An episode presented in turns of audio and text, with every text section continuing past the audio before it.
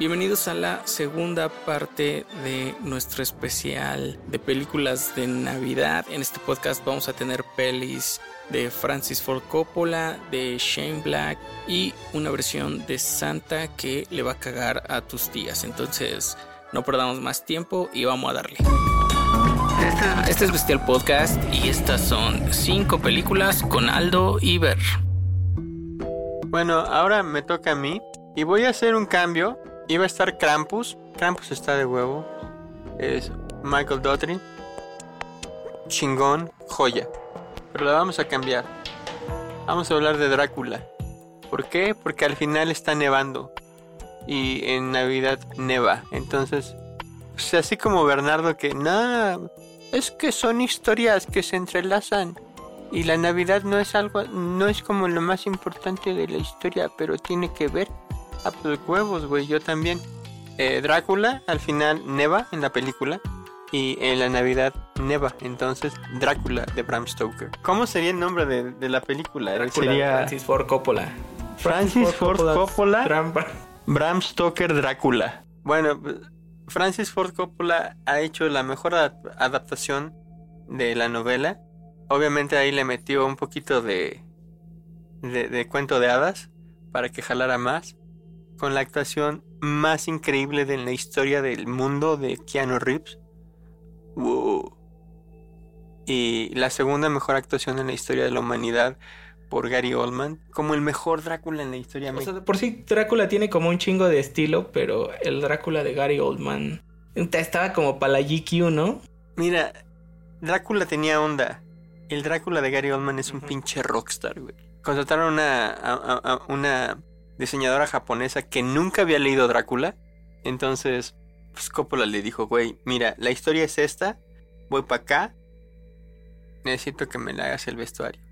No mames, lo vistió como entre samurai, geisha, con las nalgas en la cabeza. Pero también como ah. este pedo un poquito como de steampunk, ¿no? Cuando es el príncipe en sus accesorios. O sea, como estos lentecitos chiquitos, los detalles de, de su sombrero. Creo que esa parte sí, ahí le, le movieron un poco a la diseñadora de vestuario quería que se vistiera con un traje Mao. No, pues no. Pero ahí le dijeron, ¿sabes? Hay que está bien chido todo, pero eso lo vamos a cambiar porque en el libro Drácula e, es un genio. Es como Bruce Wayne, cabrón. Se le ve cuando llega a Londres, cómo está vestido. Amo la película porque tiene detalles hermosos en todo. Cada detalle tiene un porqué. De hecho, ese la primera escena donde está en Londres bueno, la primera toma está hecha con una cámara viejita. Esa que le tienen que dar vuelta y... Que se ve que está como en, en blanco y negro, pero es sepia. Está así porque está hecho con esa cámara. Luego se va a colores y Drácula está enfrente de este teatro que después entra y ve la película.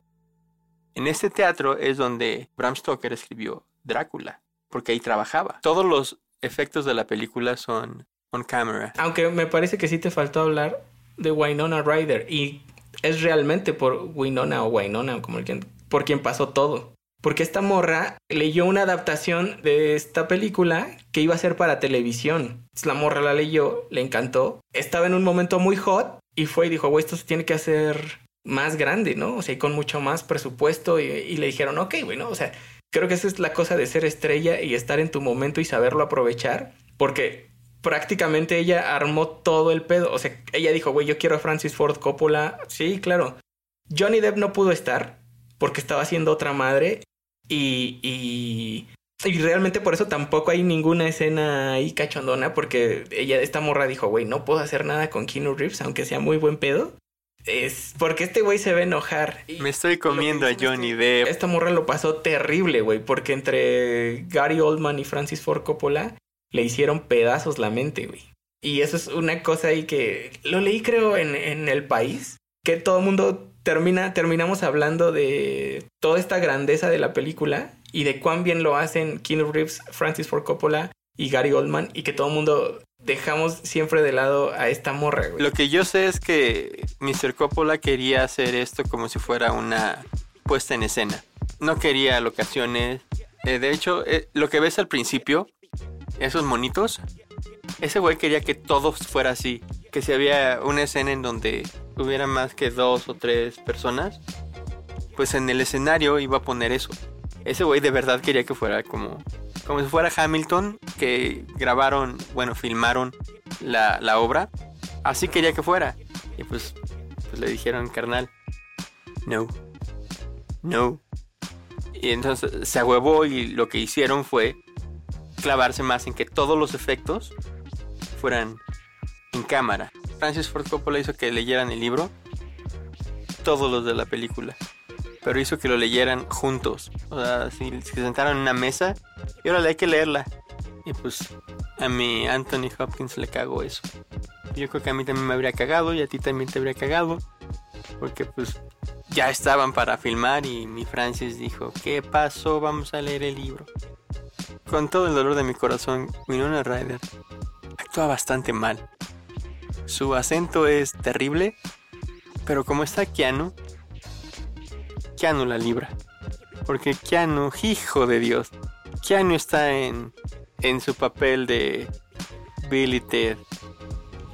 Hijo. No way. Yes way. No, Ya. claro que no, güey. Mm. Claro que no, güey. Pero bueno, véanla. Está esta parte en donde... Carnal, es mi película favorita. La metí. Que le está, güey, te pongan a Mónica Bellucci encima, güey, y, mantente inexpresivo, güey. Mira, nada más la escena en donde Drácula se encabrona con él porque se ríe. Medio se sonríe de cuando le está contando de la orden de los dragos y quién sabe qué chingados. Y medio se ríe Keanu y dice, oh, pues no lo hicieron muy bien. oh". Y pinche Drácula, ¡ah! Pues Gary va mandándolo todo. Y, y Keanu solo dice, oh, perdón, si le falta respeto. No mames, no mames, Keanu. Esa es mi película de Navidad que no es Navidad como todas las de Bernardo. Por ejemplo, Sigue Kiss Kiss Bang Bang, que es una película, sí es de Navidad porque tiene la estética de Navidad. Pasa en la holiday season, o sea, los 15 días entre que salimos de vacaciones de la escuela y Año Nuevo. Y es una película que sí es bien importante, porque la escribió un güey que se llama Shane Black. aquí voy a poner la el, el pedacito de Shane Black en Depredador. Shane Black es un güey que de alguna manera ama la Navidad y hacer esta especie de body movies, ¿no? Es el hombre detrás de Arma Mortal, de The Last Boy Scout, de Nice Guys y casi todas sus películas la dinámica es como de pareja, de dos güeyes haciendo en una misma, le voy a decir, misión. Exacto. Es un güey que se está escapando de un robo que hizo. Por X o Y, en, en la vía de escape se encuentra con una oficina donde están haciendo un casting y se queda con el papel, güey. Entonces le ponen, ustedes saben que a veces las películas necesitan consultores para que no sean como nosotros, ¿no? Y entonces los consultores los meten al universo del que se está tratando Les dan algo que se llama Biblia. Todas las series que ven, todas las películas que ven, hay un libro gigantesco que es la Biblia. Y cuando se trae un consultor, lo que se le da es eso. Es, aquí está la Biblia. Esta es la historia, esto es lo que se puede, lo que estamos haciendo, lo que no. Échanos la mano. Kiss Kiss Bang Bang es una película redentora. Porque a Shane Black le había ido con otra película que no es de Navidad, pero que parece de Navidad o que quiso ser de Navidad. Se llama Last Kiss Goodbye, con Gina Davis y Samuel L. Jackson. O sea, le, le fue del, le fue del nabo y pues ya no tenía credibilidad en la industria. Y entonces el güey hace esta película en donde el delincuente lo interpreta Robert Downey Jr., que ahora Robert Downey Jr. pues es un sinónimo de éxito, ¿no, güey? O sea, pero yo creo que muchos de ustedes saben que Robert Downey Jr. tuvo una... Era, era bien fan de la mala vida, ¿no? O de la muy buena vida, güey. Entonces son Robert Downey Jr., Val Kilmer, que los dos son actores conflictivos. Se compaginan muy bien, ¿no? Lo hacen increíble, la verdad. Más allá de estarte molestando, Kiss Kiss Bang Bang, si bien Drácula es como un- una, una cátedra en toda la historia del cine porque ahí están todas las técnicas sabidas y por haber, Kiss Kiss Bang Bang es una cátedra de actuación. Ver a Val Kilmer y Robert Downey Jr. haciendo lo que hacen a ese nivel es muy, muy reconfortante. Es, grati- es chido, es gratificante. Suena muy ridículo, pero en mi caso... Es muy cagado y quieres que les vaya Sí, bien. exacto. ¿Quieres que les vaya bien? Te imaginas todas las películas con ellos. E- Es, lo hacen tan bien y no sé, es justo antes de que Robert Downey Jr. se convirtiera en Tony Stark. Y no lo digo porque se haya sea Tony Stark en las películas de Marvel. Perdón, pero siento que Robert Downey Jr. ya no actúa. Ya es Tony Stark siempre. En Kiss Kiss Bang Bang te demuestra por qué estuvo nominado al Oscar. Es un gran actor. Es el eslabón perdido justo entre Chaplin y Iron Man. Es como una película de detectives, como de estas películas noir, como de los 30s, los 40s, pero situada pues un poco más en la actualidad, ¿no? O sea, es una película de 2005 y el mundo ya avanzó. O sea, simple y sencillamente las películas que son antes de la pandemia, como que la vida es otra, ¿no? Sé que todos lo entienden como lo estoy diciendo.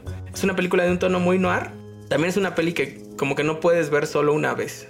Yo la he visto pocas veces y la quisiera volver a ver más. No sé si no puedas ver solo una vez. Como buen crime noir, pues el final no es tan, tan avasalladoramente perfecto. Pero no te cansas, es divertida, e- e- es, profunda, es chida. Pero no, según yo, no invita tanto a verla tantas veces. No sé por qué. O sea, no es, no es como el principito, ¿no? Que lo lees y le vas a encontrar una cosa nueva. Pero creo que es una película que sin pedos te la puedes volver a encontrar y dices, eh. No es una película que busques, pero no es una película a la que le vayas a correr. Sale Michelle Monaghan. Creo que Michelle Monaghan es una actriz bien infravalorada, ¿no? O sea, no es un eye candy como tal. Pues es que le estás preguntando al menos indicado. Creo que también siempre lo hace bien. Ya sabes que voy a contestar. A mí me, a mí me gustó mucho de Marvel, si tú sabes por qué. Entonces, si me preguntas de Michelle Monaghan, mi respuesta va a ser... Eh, eh. Tristemente a Val Kilmer lo perdimos un poco, ¿no? Después Se de, enfermó. de Kiss Kiss Bang Bang. Eh, pero a Robert Downey fue como una vida a cambio de la otra, ¿no? Sí, como que alguien hizo ahí... Él mismo dice, güey, esta es mi mejor peli que he hecho, ¿no? Este. A John Favreau la vio y le mamó y dijo, güey, este güey tiene que ser Tony Stark, Redneck. Pues bueno, ese es Kiss Kiss Bang Bang y esa es mi tercera recomendación de películas de Navidad. Yo solamente quiero comentar que amo a... ¿Cómo se llama la Capitán Marvel? Brie Larson. Brie Larson, te amo. Al vestido negro de Brie Larson. Call, call me Brie. Con tu traje de Capitán Marvel, con, como quieras, cuando quieras. Mi amor, toquemos la guitarra juntos. Es, un, es una actriz... ella es muy infravalorada también, Bernardo. Muy infravalorada. Doblemente infravalorada. Dios la hizo para mí. Call me Brie. Call me. La que sigue es Fatman. Que pasamos de una historia de redención a una historia de... ¿Por qué no la vieron si es tan buena? Bueno, tampoco, eh, hasta donde sé, Kiss Kiss Bang Bang también fue medio decepción. En... Pero creo que fue un año. Salió en un año complicado, güey. Le fue una vez una película de circunstancias. pues, complejas, güey. Mel Gibson como Chris Kringle, o sea, Santa Claus. La película se llama Chris Kringle. Eh, este Santa Claus no se anda con chingaderas, suelta chingadazos. Eh, es como si Batman Begins fuera Santa Claus, porque te cuentan todo como podría ser de una manera, entre comillas, gigantesca, muy real. Eh, Santa tiene problemas porque ya no está jalando este asunto de la Navidad, este asunto de hacer juguetes y regalárselo a los niños y que los papás hagan lo que tengan que hacer para que los regalitos estén abajo del, del arbolito eh, o en la bota el día 25 de diciembre, pues ya no está jalando tanto porque pues, la gente ya no cree. Y ese es el business de Don Santa, literalmente es su business, ya no está jalando y se tiene que ver en la penosa necesidad de tomar un programa de gobierno. Él sabe que si acepta un subsidio de gobierno, que obviamente el gobierno de Estados Unidos quiere ese subsidio, quiere darle un varito a Santa, él sabe que si toma pues, es- ese varín, le van a pedir que maquile armas.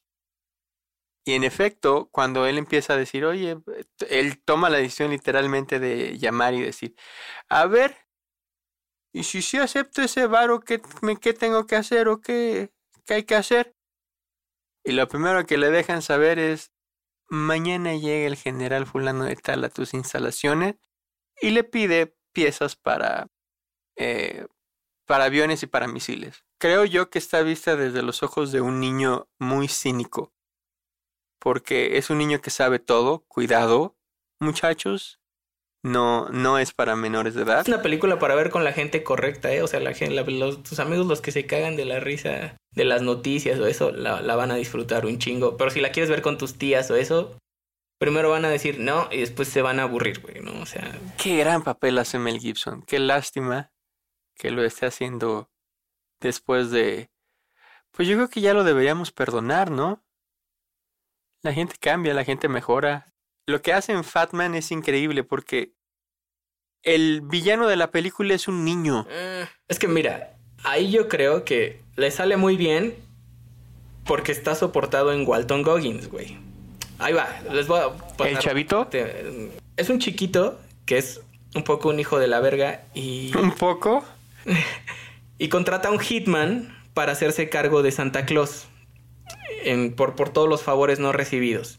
El hitman es un güey que también tiene un resentimiento con Santa Claus. Pero Santa Claus no le trae nada de lo que pide porque es un hijo de la rechingada. Por eso Santa Claus no le trae hacer, nada. ¿no? Yo creo que eso es una cosa que todos aprendimos muy a la mala. Entonces, el asesino que va por Santa Claus es un actor que se llama Walton Goggins, que también es un pinche actorazo, que lo han visto, me parece que no ha tenido el reconocimiento que merece, ¿no? Es un güey que han visto como en The Shield, es el detective Shane Vendrell, lo han visto en películas de Tarantino, lo salió en Tomb Raider, entonces Walton Goggins está increíble y creo que eso es lo que saca un poco la película a flote. Es un güey que sabe cuándo ser cagado y sabe cuándo ser letal, güey. Pero al mismo tiempo que es un güey que tiene la conciencia de que el capitán de ese equipo es Mel Gibson, güey. O sea, como que el güey dice, güey, lo estoy haciendo increíble, pero no puedo opacar a Mel Gibson. No sé si por respeto al actor, a la película, al guion. No, es el personaje, es el guion. E- Es un. eh, según yo, eh, es una señal de un gran actor eh, saber cuando, el, cuando hay, que caminar para atrás. Porque cuando él tiene la, la escena para él solito, se come todo. Cuando tiene que, eh, que ser letal, pero tener este dos pasitos atrás porque qué tal si Santa me pone en mi madre, sabe cómo hacerlo. Y ah, es una gran película, muchachos, véanla. Se van a divertir. A lo mejor se la estamos pintando como que igual y no se divierten o que está pesada. No es pesada, es divertida, es muy cagada. Eh, y, y, y a lo mejor eh, el único... tiempo, porque cuando agarra ritmo, no para. El único caveat que tendría es, es- eh, sería ese, que está contada con los desde los ojos de un niño muy, muy cínico, que sabe cómo funciona todo, pero que sigue siendo un niño, y que sigue jugando con sus carritos y que explotan, y, pero que sabe cómo funcionan las cosas. Se las recomendamos, creo yo. Sería un buen combo. Sería buen combo Kiss Kiss Bang Bang y luego Fatman. ¿Cuál es tu número uno? No, falta. eh, a ambos nos faltan dos películas. Ah, sí es cierto, es que yo tengo aquí un- una... Es que están, las mías están empatadas, carnal. Perdón. Perdón. Bueno, Vas. voy a hablar muy rápido de esta película. Que aunque dices que no es Navidad, en, en los registros, güey, está. Antes de que Home Alone fuera la película de Navidad Mira, contemporánea por lo que sí excelencia. te voy a pedir es que no hables mal de Home Alone. No, para nada, güey. Pero también. Y si- por- y te dije que hice una encuesta y la gente, a la gente le encantó Home Alone. O sea, todo el mundo me decía. O sea, en todas las personas que a las que yo les pregunté. A la gente "Ok, le ¿sí encantó, gustan o sea, Navidad? no, le- a Bernardo no le gusta Home Alone. Hijo, no, no, no, no, no, no, no, no, no.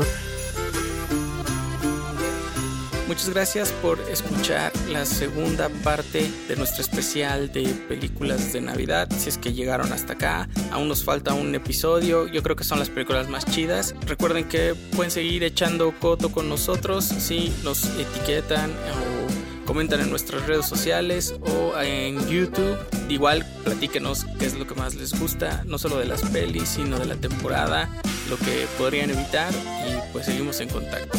Un abrazo.